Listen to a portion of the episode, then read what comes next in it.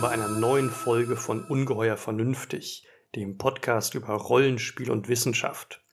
Wir, das sind Katrin und Björn, und wir wollen heute mit euch über Ungeheuer reden. Ja, nach unserer Doppelfolge mit Olaf wird es heute historisch, geografisch und biologisch. Es soll um Wundervölker und Fabelwesen in der Antike gehen. Wir werden uns Reiseberichte und Naturgeschichten anschauen und etwas über die Entstehung der Arten bei Aristoteles erfahren. Außerdem gibt es natürlich am Ende noch Praxistipps. Wir haben uns Gedanken gemacht, inwieweit wir das Besprochene in unsere Abenteuer und Welten einbauen können oder inwieweit wir das vielleicht schon unbewusst die ganze Zeit machen. Eigentlich können wir dabei ganz gut an unsere Folge 2 anknüpfen. Da haben wir ja versucht, unsere Begriffe zu klären und haben dabei über die Herkunft der Begriffe Ungeheuer, Monster und Dämonen gesprochen. Und vor allem ging es dann halt um ähm, die Geschichte des Dämonenglaubens in der Antike, also in der Mythologie, Literatur und Philosophie. Und ähm, wir haben dabei festgestellt, dass der Begriff Dämon eigentlich primär religiös gebraucht wurde, also Geister oder übersinnliche Gestalten oder sowas meinte. Und wir hatten auch schon gesagt, dass im Gegensatz dazu der Begriff Monster in der Antike sich eher auf weltliche Kreaturen bezieht und das Körperliche und Sinnliche da eher im Vordergrund steht und dass oft damit eine Kombination verschiedener Lebewesen gemeint sind, also sogenannte Chimären. Und ähm, wenn man jetzt genauer gucken will, was für Vorstellungen von Monstern es in der Antike eigentlich gab, dann findet man da drei Quellen. Das sind zum einen halt die antike Mythologie, dann gibt es Reiseberichte, in denen von Monstern erzählt wird, und dann antike Naturgeschichten. Und die wollen wir jetzt mal so durchgehen und gucken, was für Bilder von Monstern wir da finden. Und ähm, das erste ist eben die traditionelle Mythologie, die also zunächst mündlich überliefert wurde und dann bei Homer und Hesiod halt schriftlich fixiert wurde. Und die bildet halt den Ursprung vieler Monster, die wir auch heute noch kennen und die dann später in der antiken Dichtung präsent sind. Und darüber haben wir eigentlich schon in der zweiten Folge ziemlich ausführlich gesprochen. Deswegen hier nur eine kurze Erinnerung bei Homer in der Odyssee, da ähm, gibt's halt die Geschichte vom Zyklopen Polyphem. Also das ist irgendwie so, Odysseus und seine Gefährten, ähm, die stoßen auf ihren Irrfahrten übers Mittelmeer auf eine scheinbar unbewohnte, raue Insel, gehen da an Land und begegnen also einem Zyklopen, der dort die Schafe hütet. Und ähm, der Zyklop nimmt sie dann gefangen und sperrt sie in seine Höhle und frisst jeden Morgen und Abend zwei von ihnen, bis Odysseus und seine überlebenden Gefährten dann irgendwann durch einen ziemlich raffinierten Trick entkommen. Und ähm, ähnlich denkwürdige Geschichten gibt es halt in anderen antiken Sagen. Da tauchen Kentauren und Sirenen auf und die Hydra oder der Minotaurus und diese ganzen Monster kommen davor. Ja, und die zweite Quelle, die wir uns anschauen wollen, sind Reiseberichte die eben meistens von Persien, Indien, Skythien und Ägypten handeln. Und ähm, diese Reisen in fremde Länder, das muss man wissen, sind keine Bildungsreisen, sondern das sind Reisen, ähm, ja, die eben handfesten politischen, militärischen und ökonomischen Zielen dienen sollen. Und ähm, ja, dementsprechend äh, sind da eben auch keine Wissenssucher meistens auf dem Weg, sondern das sind eher Soldaten. Keine Grand Tour wie in der frühen Neuzeit. Nein, eher nicht. Und die Armeen äh, sollen eben neue Gebiete erobern oder es können eben auch Händler sein, die auf der Suche sind nach neuen Erwerbsmöglichkeiten, die dann aber ja natürlich auch nicht ohne Soldaten als Schutz losgehen würden. Hm. Und ähm, ja, sie suchen auch neue Absatzmärkte und ähm, ja, sowas wie eine religiöse Mission ähm, spielt auch noch überhaupt keine Rolle. Eben, das fand ich interessant. Ne? Das gibt es ja dann später in der frühen Neuzeit mit Nisoiten im Fernen Osten, aber das ähm, in der Antike, soweit ich weiß. Nee, es ist, das ist ja auch ganz schwierig, denn sobald da jemand missioniert ist, hat er ja einen Anspruch darauf, auch als Mensch quasi behandelt zu werden. Und dann wird das immer schwieriger, sich den mhm. zum Untertan irgendwie zu machen. Das wäre ja eigentlich mhm, kontraproduktiv. Und ähm, ja, auf diesen Reisen kommt es aber natürlich trotzdem auch zu Begegnungen mit ganz unbekannten Kreaturen und ähm, man macht auch Bekanntschaft mit Folklore und Religion. Und ähm, diese ganzen Geschichten, die da gesammelt werden und vielleicht auch ein bisschen ähm, aufgebauscht werden, gelangen dann nach Griechenland und Rom und beeinflussen eben auch diese Vorstellungen äh, und diese vorherrschende Meinung über Monster. Das berühmteste Beispiel dieser Reiseberichte ist der sogenannte Alexander-Roman, der erzählt also von Alexander dem Großen und seinen Feldzügen und Heldentaten. Die ersten Fassungen gibt es bereits in der Antike, kurz nach seinem Tod, 323 vor Christus. Und später ist es dann ein beliebter Stoff im Mittelalter. Interessanter Fun Fact hier ist, ein Alexander-Roman findet sich in genau demselben Kodex, in dem auch die Beowulf-Handschrift überliefert ist. Zwei Klassiker in einem Band quasi. Ziemlich gute Zusammenstellung. Ja, und interessant am, oder charakteristisch am Alexander-Roman ist halt, dass sich da historische Tatsachen mit fantastischen Anekdoten vermischen. Wobei das meiste wahrscheinlich, die meisten Ereignisse frei erfunden sind. Und ähm, neben vielen anderen Geschichten berichtet der Roman halt von Alexanders Indienfeldzug. Und bei diesem Indienfeldzug nehmen halt besonders die Beschreibungen von Monstern und schrecklichen Kreaturen großen Raum ein. Ja, und da gibt es auch ein ganz äh, wunderbar monströses Beispiel von der mit der Geschichte ähm, von der Monsterschlacht am Süßwassersee. Hm. Da ist nämlich Alexander unterwegs mit seiner Armee und ähm, streift verirrt durch das ausgedörrte Industal. Und schließlich kommt er mit seinen Gefährten an einen Süßwassersee. Der ist ganz dicht von Wald umgeben. Also wir sehen schon, das ist ein ganz schönes Gelände für eine Karte, die wir uns jetzt zeichnen können. Und es geht oh, gleich ja. los. Oh, ja. wir positionieren schon die Minis und ähm, ja, die hm.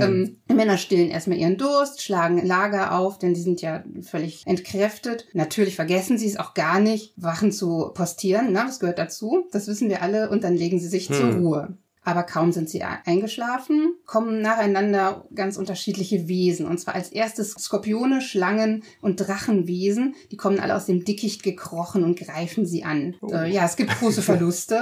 Aber irgendwie schaffen sie hm. das, dieses ganze Ungeziefer zurückzudrängen. Und dann könnte man meinen, sie haben es geschafft. Aber nein, nachdem sie sich gerade wieder ein bisschen erholen wollen und sich wieder zum Schlafen legen wollen, kommt schon wieder der nächste Schwarm Ungeheuer aus dem Wald. Und zwar sind es diesmal oh Riesenkrebse und Krokodile. Weiße Löwen, also weiße Löwen ist schon mal was Besonderes. Ne? Es ist wow. noch real, aber es ist schon ein bisschen spezieller.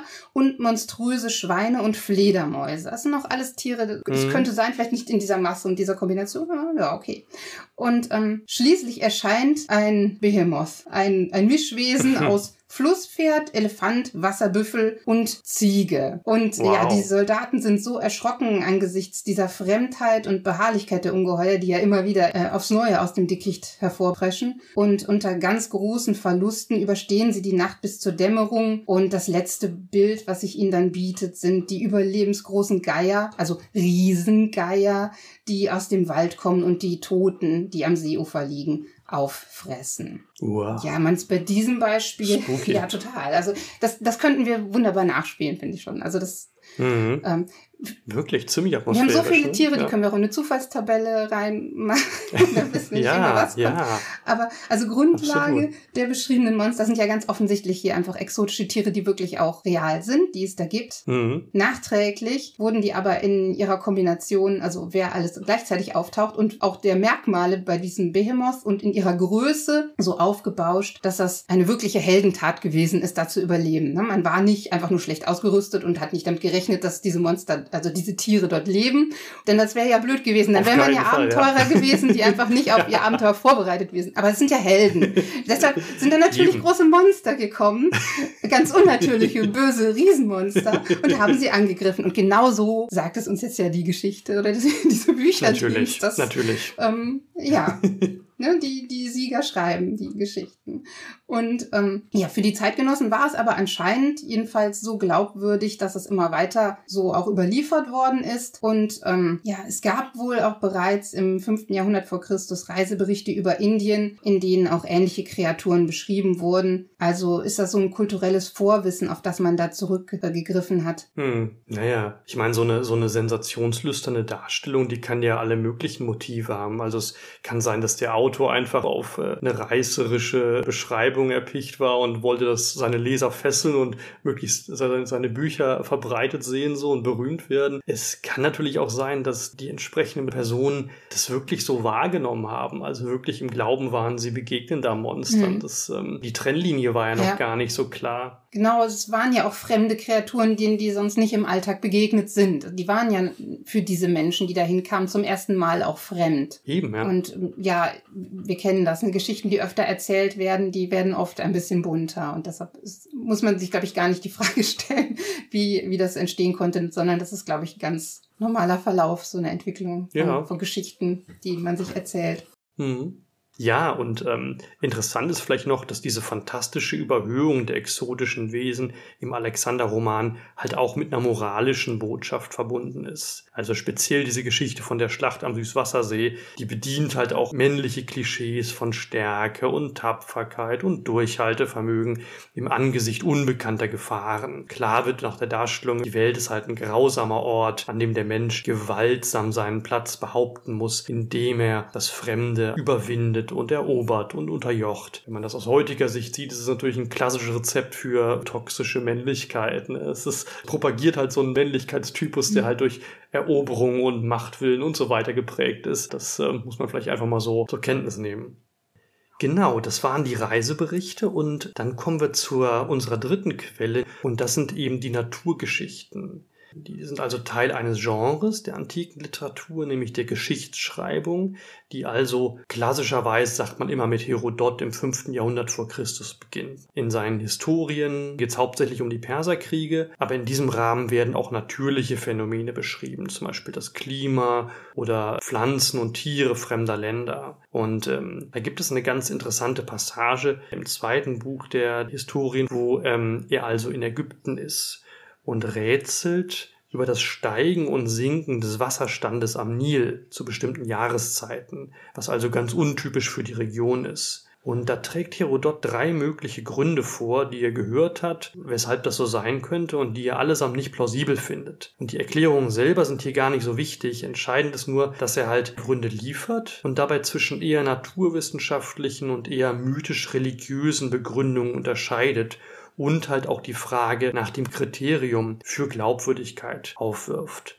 Ja, und eine ganz wichtige andere Quelle ist Plinius der Ältere. Plinius der Ältere ist der, der bei dem Ausbruch des Vesuvs umgekommen ist, weil er eine Stadt evakuieren wollte. Plinius der Jüngere ist der, den einige aus dem Lateinunterricht daher kennen, dass er mm. den. Vesuv-Ausbruch beschrieben hat und das eben niedergeschrieben okay. hat. Das durfte ich auch übersetzen. Das dämmerte so ganz grob, ja. und der ist eine absolute Autorität zum Thema Fabelwesen bis in die frühe Neuzeit. Der vermittelt eben eine antike Vorstellung Darstellung von Monstern ins Mittelalter weiter. Er macht aber keine ganz systematische Klassifizierung, also wie Aristoteles das macht, sondern seine Naturgeschichte ist so ein ganz wildes Sammelsurium mit allen möglichen Kreaturen. Grundsätzlich glaubt Plinius auch Geschichten von allen möglichen Fabelwesen oder listet die jedenfalls unkritisch auf. Was er wirklich geglaubt hat, können wir ja nicht wissen, mhm. aber er hat es so aufgeschrieben, dass man davon ausgehen könnte, dass er sie als gleichwertig ansieht. Ähm, er schreibt eben alles auf, was er da zu hören bekommt. Zum Beispiel schildert er den Manticore vor, der angeblich in Indien lebt und das Gesicht eines Menschen hat, den Körper eines Löwen und den Schwanz eines Skorpions und drei Reihen Zähne, außerdem wild auf Menschenfleisch ist und eine Stimme hat, die wie eine Panflöte bzw. wie eine Trompete klingen kann. Also es ist ganz wild alles durcheinander gewürfelt und er steht halt neben ganz vielen anderen Wesen, die er beschreibt. Ja, dennoch ist eben interessant, dass Plinius nicht alles hinnimmt, sondern an einem bestimmten Punkt auch Zweifel anmeldet. So sei die Behauptung, dass Menschen in Wölfe und wieder zurückverwandelt werden können, dass es also Werwölfe gebe, sachlich falsch. Und ähm, interessant ist seine Begründung.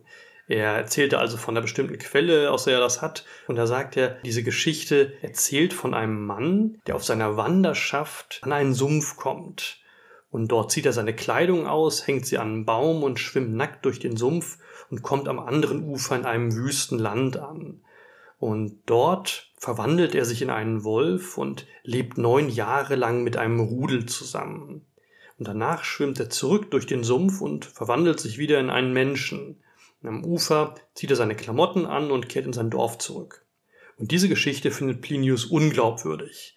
Aber nicht, weil da ein Werwolf vorkäme, das findet er völlig okay, das ist, ist noch so im Bereich des Glaubwürdigen, sondern was er unglaubwürdig findet, ist halt, dass nach neun Jahren die Klamotten von diesem Typen immer noch auf dem Baum hängen. Also das ist für ihn, da merkt er, nee, das kann nicht sein, das klingt zu konstruiert und zu unwahrscheinlich. Das ist interessant, weil wenn man jetzt fragt, was das Kriterium für die Glaubwürdigkeit von solchen Naturgeschichten ist, liegt es offenbar im Storytelling. Ja? Also es liegt daran, wie die Geschichte erzählt ist und welche Details da vorkommen. und dass halt dieses Detail mit der, mit den Klamotten, mit der Hose und so weiter, die dann noch am Baum hängt, nach neun Jahren und auf ihn wartet, dass es für ihn albern wirkt und unglaubwürdig. Und das verrät ihn also, die Geschichte kann nicht wahr sein und deswegen ist auch der Werwolf erfunden. Also wir können festhalten, obwohl er im Prinzip leichtgläubig ist und viele wunderliche Sachen akzeptiert, glaubt Plinius also nicht alle Berichte.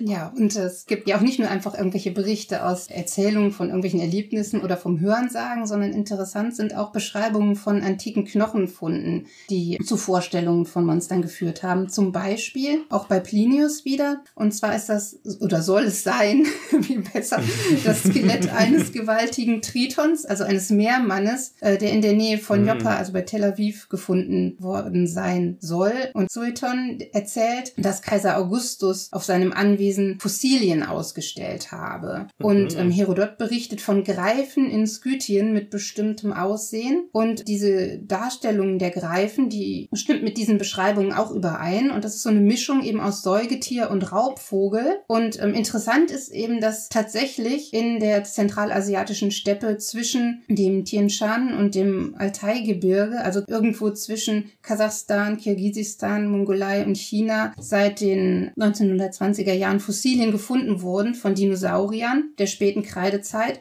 und zwar insbesondere Skelette von äh, Protoceratops, also Protoceratops. Ihr kennt ja alle Triceratops, ne, das ist ja mit den drei mhm. Hörnern und Protoceratops, der hat eben noch nicht diese Hörner, aber ist von der Statur ähnlich, nur kleiner, also hat auch so einen Schnabel, so ein bisschen vogelähnliches Gesicht, aber so sehr massiv vom Körperbau und auch mit so aufrechten Beinen, also so vom Körper her eher säugetierartig aufgebaut. Und das würde eben sehr gut zu dieser Darstellung vom Greif passen, wobei der jetzt keine Flügel hat, aber der Schnabel ist ja auch schon so ein Vogelmerkmal. Er hatte, glaube ich, auch mhm. Zähne, die aber nicht nachwuchsen, aber er hat auf jeden Fall so ein Schnabelgesicht. Und es ist eben möglich, oder jedenfalls nicht völlig absurd, dass damals auch schon irgendwann Nomaden Knochen von diesen Tieren gefunden haben und ähm, sich dann eben selbst ihren Reim darauf gemacht haben, was das sein könnte. Und das hat vielleicht auch diese Legende von Greifen inspiriert. Und ähm, angesichts der vielen Gegenden, die damals noch unerforscht waren, waren die Menschen vermutlich überzeugt davon, dass diese Knochen oder was eigentlich auf jeden Fall aussah wie Knochen, auch wenn wir jetzt wissen, dass das eben Versteinerungen sind, dass die nicht unbedingt ausgestorben sein müssen, diese Tiere, die dahinter stehen, sondern dass die vielleicht irgendwo noch gelebt haben und eben nur selten sind und man ihnen noch nicht begegnet ist.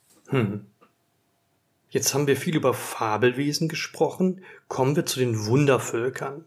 Bei den Wundervölkern ist zuerst interessant die ethnozentrische Geisteshaltung der alten Griechen. Also für die alten Griechen waren alle anderen Kulturen Barbaren. Das Wort Barbar, also Barbaros, war die Bezeichnung für alle, die kein Griechisch konnten. Wörtlich hieß das Stammler oder Stotterer.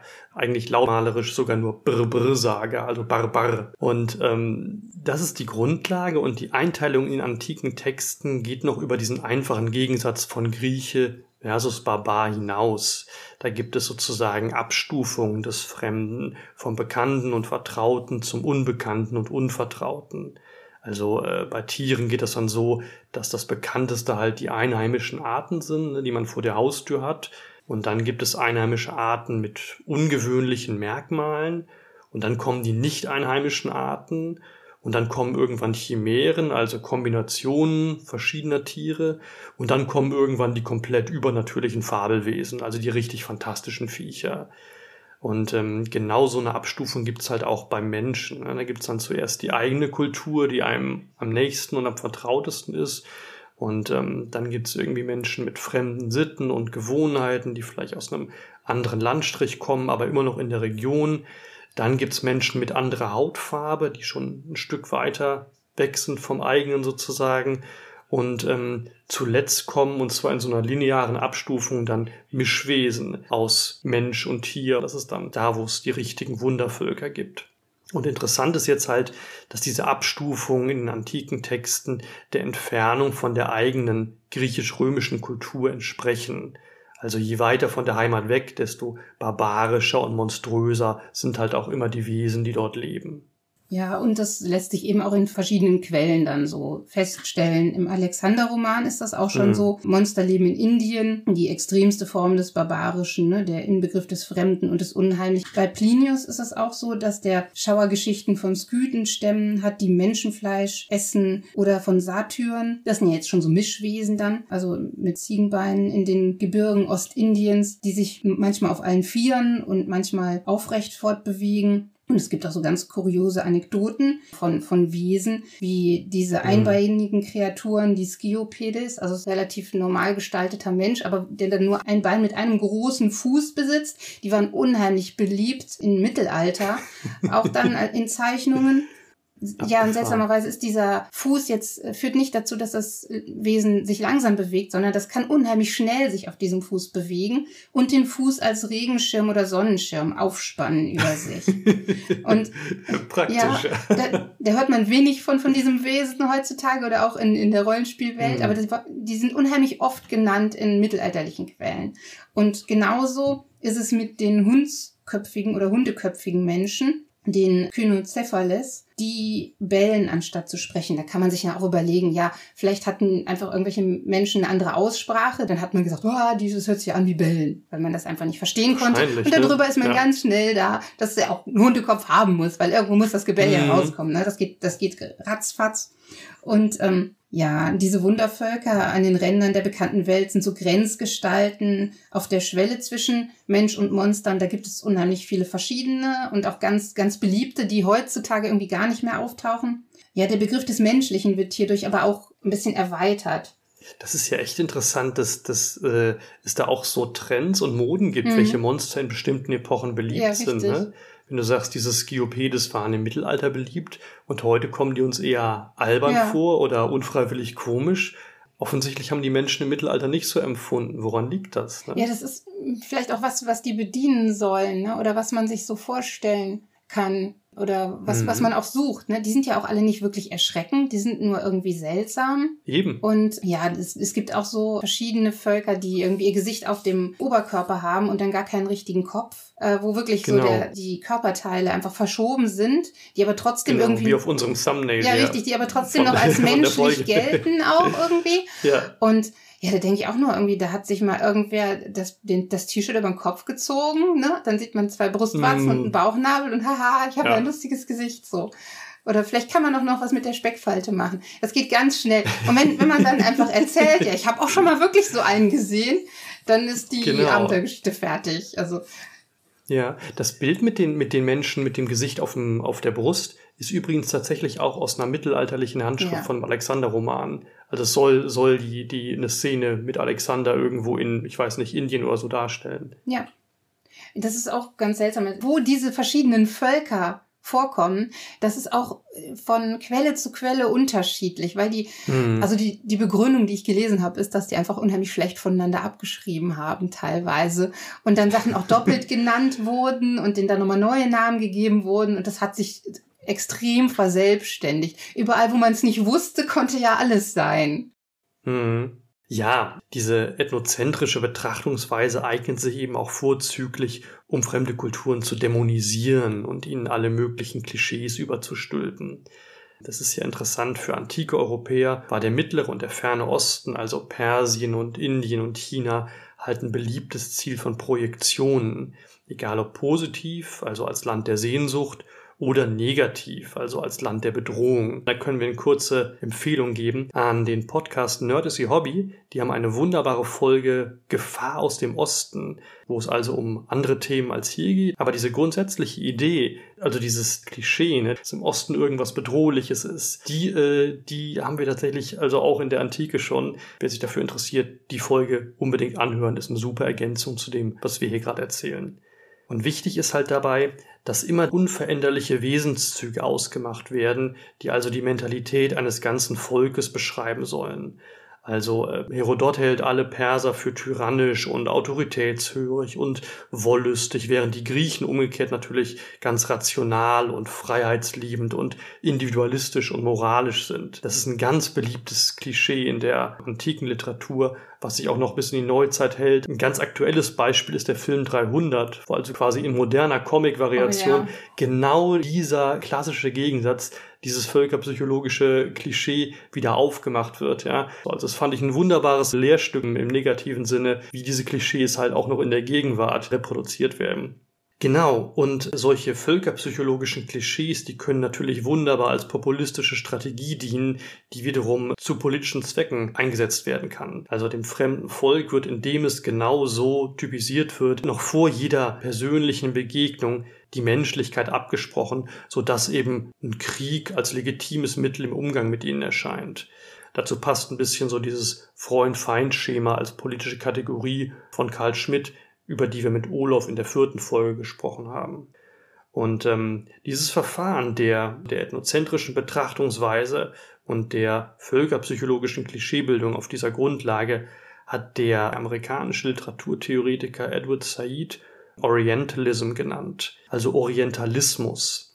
Und damit ist die Art und Weise gemeint, in der westliche Betrachter die Menschen und Kulturen, vor allem Asiens und Afrikas, halt mit bestimmten Stereotypen Bildern beschreiben und so halt auch mit negativen Klischees und Merkmalen belegen, die den westlichen Wunsch nach Eroberung und Unterdrückung rechtfertigen. Also halt ein wunderbares äh, Alibi, mhm. wunderbare Vorlage für Kolonialismus, Imperialismus und so weiter. Dabei gab es ja sogar schon in der, in der antiken Literatur Ausnahmen davon. Da hätte man ja schon mal ein bisschen dran anknüpfen können. Hm. Man ist langsam. Denn schon, ähm, also Stimmt. bei dem Verhältnis zu den Wundervölkern im Alexander-Roman gibt es da auch schon Ausnahmen. Also nicht überall, aber in einer Version im ersten Jahrhundert nach Christus in der Historia Alexandri Magni Macedonis des Curtius Rufus, also ist eine, eine so eine mhm. Schrift, äh, die auch den Alexander-Roman eben beinhaltet. Da ist eine ausführliche Version der Sage über die Amazonen. Und da ist es nämlich ganz anders. Die Amazonen sind in Briefkontakt mit Alexander getreten. Also sie haben die Initiative übernommen und haben ihn dann darauf hingewiesen in dieser Version, dass ähm, ihre Kriegerin und ihre Staatsform der seinigen ja offensichtlich überlegen ist und der deshalb von einem mhm. kriegerischen Akt ähm, absehen soll. Ja, die ignorieren sich dann friedlich. Beziehungsweise mhm. Alexander bewundert dann in, in dem Brief, äh, den er dann zurückschreibt, auch die Errungenschaften. Und es gibt eben keinen Konflikt. Und ganz ähnlich ah, ja. ist es in einem anderen Beispiel. Da gibt es einen Briefaustausch beziehungsweise in anderen Versionen einen direkten Kontakt mit den indischen Gymnosophisten. Vermutlich mhm. äh, sind das irgendwelche Begegnungen mit Yogis, die da die Grundlage bieten zu dieser Beschreibung. Mhm. Aber dann kommt es eben zur Diskussion und in dieser Diskussion wird gezeigt, dass sein Feldzug völlig zwecklos ist in seiner ganzen Grundlage. und ähm, ja, die moralische Überlegenheit eben dieser Gymnosophisten wird da gezeigt. Und der Machtanspruch Alexanders als solcher wird hier in Frage gestellt, und zwar ja im Sinn der antiken Stoiker. Jetzt haben wir über die Fabelwesen und Wundervölker gesprochen. Und zum Abschluss unseres theoretischen Teils wollen wir noch ganz kurz darauf zu sprechen kommen, wie die Monster in der Antike dann am Ende doch mehr oder weniger entmystifiziert sind oder zumindest ein Beitrag dazu geleistet wurde. Und dieser Beitrag, den gab es in der griechischen Naturphilosophie. Denn da gab es zum ersten Mal den Versuch einer rationalen wissenschaftlichen Betrachtungsweise kurioser Lebewesen. Griechische Naturphilosophie ist natürlich eine Riesengeschichte, da gibt's also erste Ansätze dazu bei Thales von Milet schon und bei Anaxagoras und Empedokles, aber der entscheidende Schritt, der vollzieht sich eigentlich bei Aristoteles im vierten Jahrhundert vor Christus. Aristoteles ist also ein Schüler Platons, der ziemlicher Tausendsasser war und äh, zu allen möglichen Sachen was geschrieben hat und tausend Wissensgebiete begründet hat und ähm, neben bahnbrechenden Schriften zur Logik und Metaphysik halt auch großes Interesse an der theoretischen und empirischen Naturforschung hatte. Hat also fast jedes Teilgebiet der Biologie begründet und insbesondere Schriften zur Zoologie und Humanbiologie verfasst. Und ähm, das Interessante an Aristoteles Schriften ist, dass sie sich durch eine enorme Fülle von Beobachtungen auszeichnen beim gleichzeitigen Versuch ihrer systematischen Erfassung. Er hat also wirklich unheimlich viel einfach Sachen gesammelt und seziert, also unheimlich empirisch gearbeitet, aber eben anders als meinetwegen Plinius auch versucht, Sachen zu ordnen. Also Darwin schreibt später, Aristoteles sei der größte Beobachter, der je gelebt habe. Für uns ist halt vor allem seine Schrift über die Entstehung der Tiere von Bedeutung. Darin beschäftigt sich Aristoteles mit der Entwicklung von Lebewesen. Und ähm, auch hier geht er ganz empirisch ran. Er macht also ein Experiment.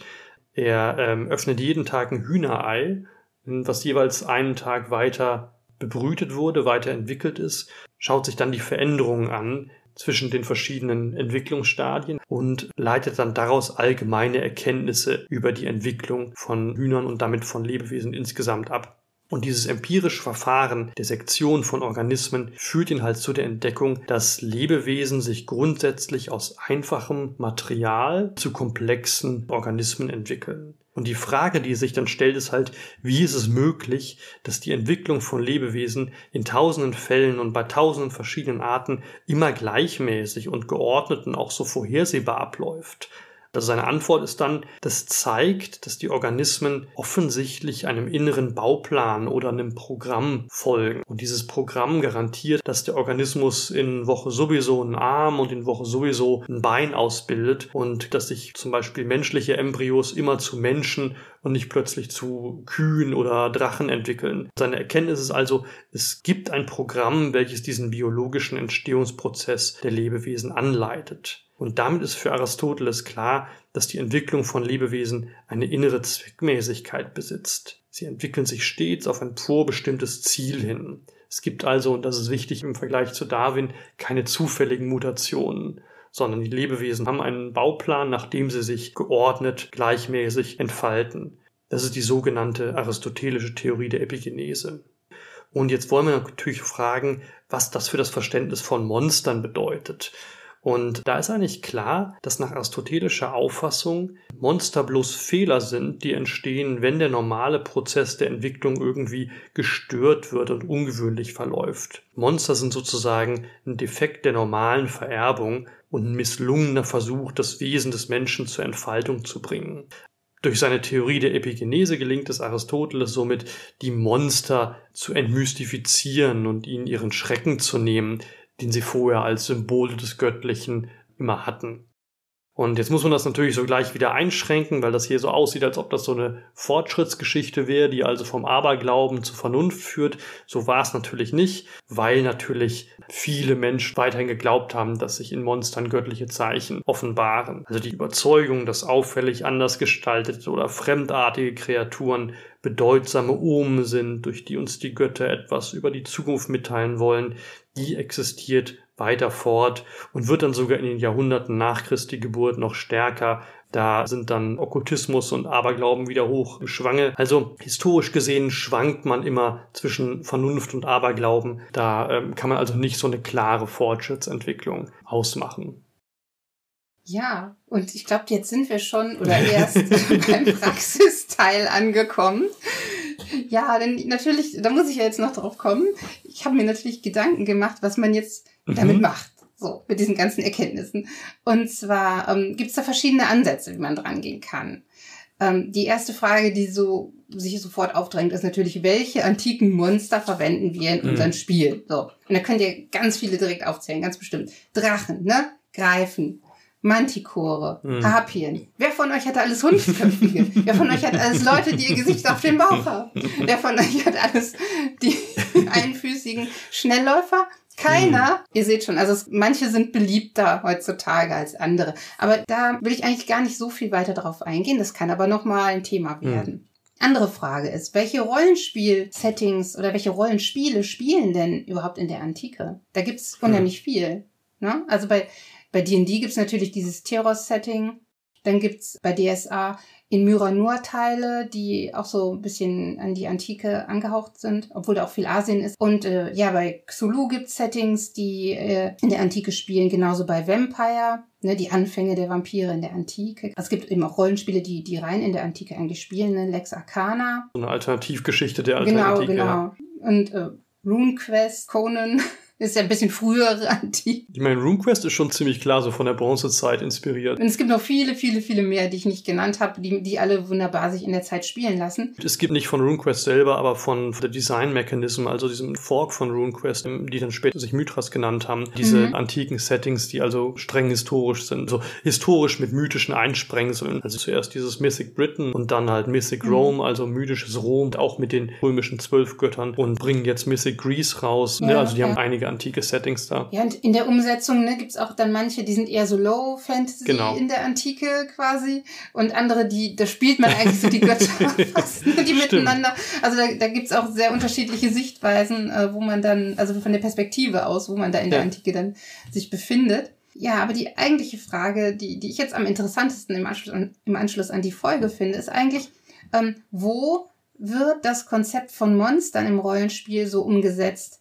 Ähm, dass es so ein bisschen das antike Verständnis hm. äh, widerspiegelt ja. und dem ein bisschen entspricht. Und da, ähm, das sind nicht unbedingt nur, äh, können auch sein, aber es sind nicht unbedingt nur ähm, äh, Spiele oder Settings, die in der Antike spielen oder die ähm, antike Monster auch beinhalten, sondern das ist so ein bestimmter Blick auf die mhm. Welt. Ne, wie wir das eben auch beschrieben haben. Also wir haben so eine zentrale Welt, die ist bekannt. Da leben die, die erobern, mhm. die woanders hingehen in die unbekannte Welt.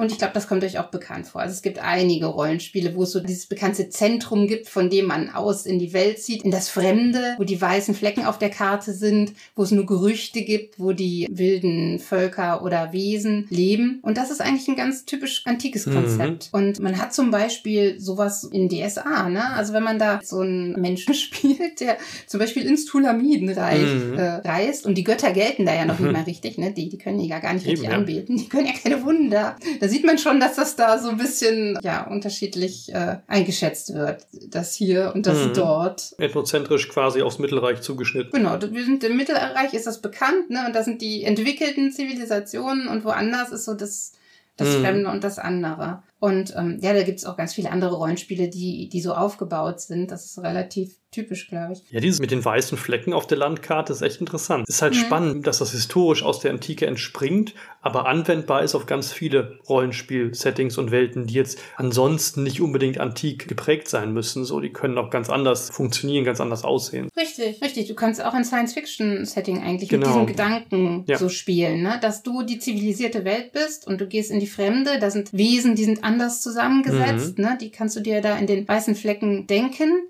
Und die sind eben die Barbaren mhm. quasi, die nicht zivilisierten. Und die sind gefährlich, das sind Monster. Und, und das ist eigentlich der gleiche Gedanke, der dann dahinter steht. Und alle anderen Kulturen werden immer in Relation zu dieser Ausgangskultur gesetzt und gesehen und bewertet. Es ist nicht mhm. so, dass es verschiedene Perspektiven gibt. Ja, das wäre die antike Sichtweise. Man kann das natürlich anders denken. Wir haben ja auch gesehen, im Alexander-Roman gab es ja auch diese weisen Völker quasi, von denen man lernen konnte, die einem eigentlich überlegen sind. Stimmt. Und sowas kann man eben auch einstreuen. Dass es dann Austausch gibt ne? Und wechselseitige Bereicherung, ja. Im Prinzip ist ja auch Beyond the Wall eigentlich so ein archetypisches Setting, ne? Wo du den Auszug ja, vom ja. eigenen Dorf in die Fremde halt hast, wo das sogar das, das bestimmende Thema ist. Und da ist ja auch ein ganz schönes Werkzeug, immer diese Gerüchte, die es gibt. Und du weißt nicht, ob die wahr sind mhm. oder nicht. Mhm. Und das ist nämlich auch so was, was ich sehr typisch finde für dieses Gefühl der Antike, ähm, dass man mit so Reiseberichten eben ja. arbeitet. Ne? Also es gibt Gerüchte und es gibt Berichte über die Fremde. Ist ja auch oft in Bestiarien, wo dann darüber darüber geschrieben ist, wie das so irgendjemand erlebt hat, dieses Wesen. Oder so ein typisches Zitat. Über irgendwelche entfernten Städte oder Gegenden ist so eine Beschreibung drin, die auf so einen Augenzeugenbericht beruht oder mhm. beruhen soll. Und dieses Gefühl eben nachzuahmen, dass es nur so Gerüchte gibt und man weiß es gar nicht genau. Und das finde ich auch interessant. Es gibt ja verschiedene Quellenbücher oder auch so Bestiarien. Viele sind so aufgebaut, dass man eben in so einem Bereich das hat, was ähm, jetzt dieses, dieses Storymäßige ist, diese Gerüchte, die man wissen könnte. Und an einer anderen Stelle sind die Daten, die Tabellen mit den Werten, mhm. ne? wo man dann auch überlegen kann, kennt man die Werte schon? Soll man die überhaupt rausgeben? Ja, ja. Ne, was machen wir jetzt damit? Das müsst ihr als Spieler euch dann überlegen. Wollt ihr lieber irgendwie das mysteriös lassen und die können dann selber sehen, wie sie demjenigen begegnen? Oder ist, sind das einfach so Sachen, die werden offengelegt? Und ja, ich habe hier als Beispiel, ich spiele ja immer ganz viel Ponys, ne? Und das ist auch so in dem Bestiarium, da gibt es so eine Figur, ähm, die durch diese, also so ein Abenteurer-Pony, das durch dieses Bestiarium führt und am Anfang sich so vorstellt als Weltreisender, der ganz viel gesehen hat und dann zu jedem dann immer noch mal ah, was ja. sagt. Und ähm, diese, diese Figuren von Reisenden oder so NSCs einzuführen, die vielleicht irgendwas mhm, berichten mhm. ne, und nur ein Gerücht eben mitbringen, das ist eben auch eigentlich was Schönes, was so, so Stimmung reinbringt. Ne, und, und eben auch so Lust macht, das selbst zu entdecken und sich davon zu überzeugen, ob das wirklich so ist Total. oder nicht. Und ich glaube, damit kann man auch ganz viel arbeiten. Gibt es auch bei Symbarum im Monster Codex ist der halbe Codex irgendwie wie so ein antiker Foliant gehalten und verstärken genau, halt genau. diesen mystischen Eindruck, dass es wirklich fremde Arten sind. Ja, man kommt nicht direkt dran, ne? Es ist immer genau. nur so genau. indirekte Informationen und das macht irgendwie dann einfach Ganz mehr genau, Spaß ja. noch. Ja, auch die Arten von Monster jetzt mal, äh, ja, von, von der Art, wie sie aber eingeführt sind, ich will jetzt nicht bestimmte Kategorien so durchgehen, ist, ähm, dass eben diese Monster in der Abenteuerreise, die man dann macht, öfters auch als Hüter von etwas auftauchen. Was ganz typisch ein antikes Motiv ist, weil da auch öfters Drachen halt irgendwas bewachen, wie jetzt die irgendwelche ähm, magischen Äpfel oder das goldene mhm. Vlies. Ja, genau. Ne? Also mhm. ganz klassisches Beispiel. Ja, ja. Und das ist halt einfach mhm. Loot, ne? Das, das ist so ziemlich das Klischee vom, vom Rollenspiel. Ja. Mhm.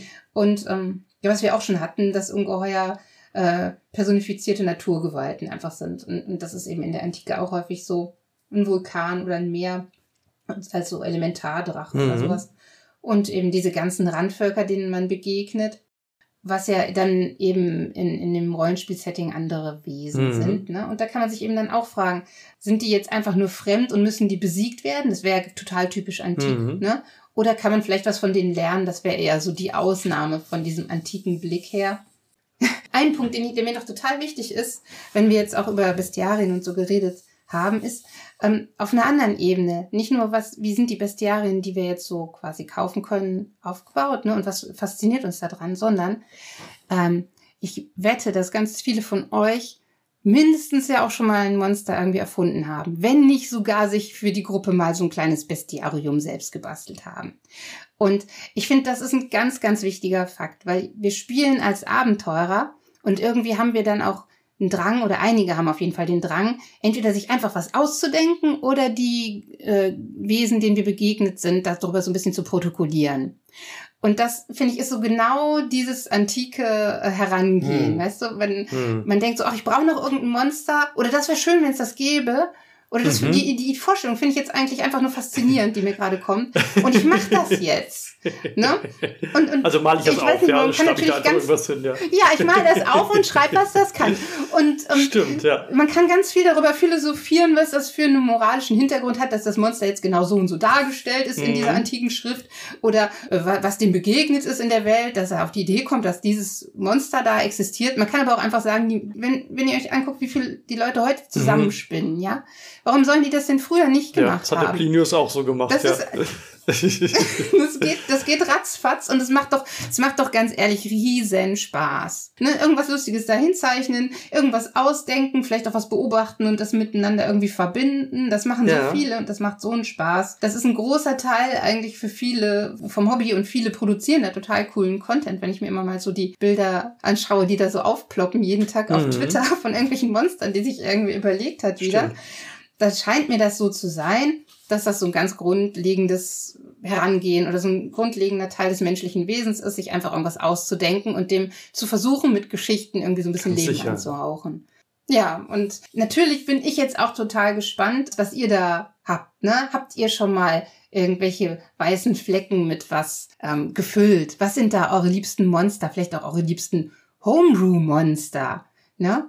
Wie seid ihr denen begegnet?